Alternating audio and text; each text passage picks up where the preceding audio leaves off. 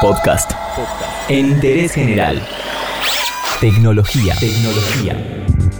Tal vez vieron la película Mentiras que Matan, protagonizada por Robert De Niro y Dustin Hoffman. La película trata sobre un asesor de la Casa Blanca que contrata a un productor de Hollywood para inventar una guerra con Albania, poder transmitirla por TV y así distraer al público norteamericano de un escándalo sexual que involucraba al presidente. No muy alejado de la ficción, hoy en día somos testigos de una nueva tecnología que puede inventar noticias falsas y mucho más económica que contratar a un productor de Hollywood.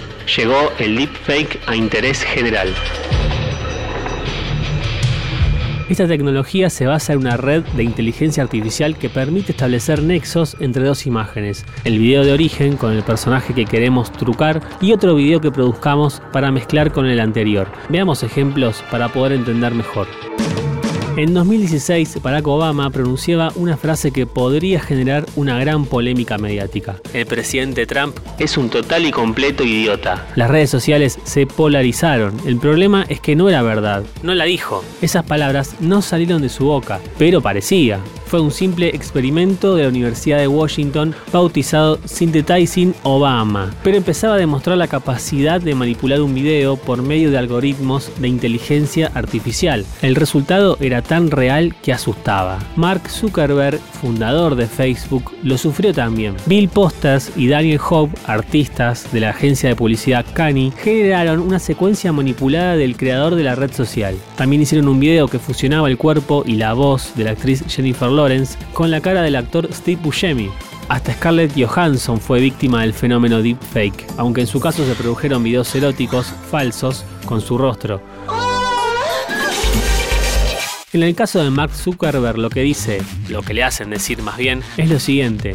Imaginen por un segundo que un hombre contase con el control total de los datos personales, robados a mil millones de personas. Todo se lo debo a Spectre. Spectre me mostró que quien controla los datos controla el futuro. Spectre no se refiere a la organización criminal de las películas de 007, sino a una exposición homónima realizada en el Reino Unido, en donde se expone tecnología para realizar estas deepfakes. El video original en que se basa este clip es uno que Zuckerberg protagonizó en la cadena CBS y en el que hablaba sobre cómo Rusia interfirió a través de Facebook en las elecciones estadounidenses. Como verán, nada que ver. Los creadores de esta deepfake afirman que dicha tecnología se basa en los algoritmos desarrollados por los investigadores de la Universidad de Washington, los mismos que trucaron el video de Obama. Esto les permite usar el conjunto del clip original para entrenar el algoritmo y lograr que el movimiento de la boca de Zuckerberg se ajuste a la voz de un actor. En Argentina se dio un caso similar, aunque técnicamente no se lo puede calificar como deepfake. Usuarios manipularon un video que tuvo como protagonista a la ministra de Seguridad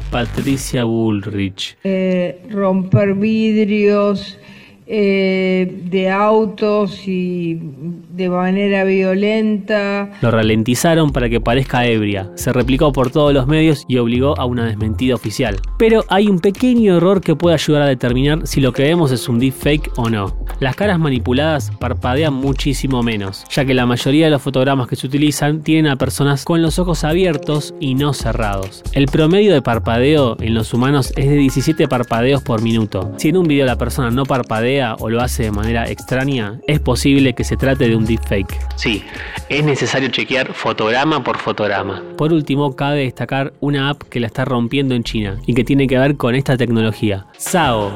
Esta app se convirtió en un fenómeno viral en el país asiático, emulando la fiebre por FaceApp. Permite cambiar el rostro de los usuarios por el rostro de cantantes o personajes de películas. El funcionamiento es muy sencillo. El usuario selecciona el personaje en el que se quiere convertir y le proporciona una foto de sí mismo. Para obtener la autorización, el usuario debe escanear su cara frente a la cámara del celular, mirando a un lado, a otro, subiendo y bajando la cabeza. Más allá de las potenciales violaciones de privacidad, la tecnología que utiliza la app también genera inquietud. Sus críticos consideran que se puede utilizar para crear videos falsos, para manipular elecciones, difamar a alguien o potencialmente causar disturbios al difundir información errónea a gran escala. Pero las críticas no frenaron el éxito de la app. De momento la aplicación solo está disponible para iOS y únicamente funciona con un número de teléfono chino. En interés general te dimos un pantallazo para que entiendas lo que son las deepfakes. No queremos generar alarma, pero ahora vas a estar más atento a lo que ves.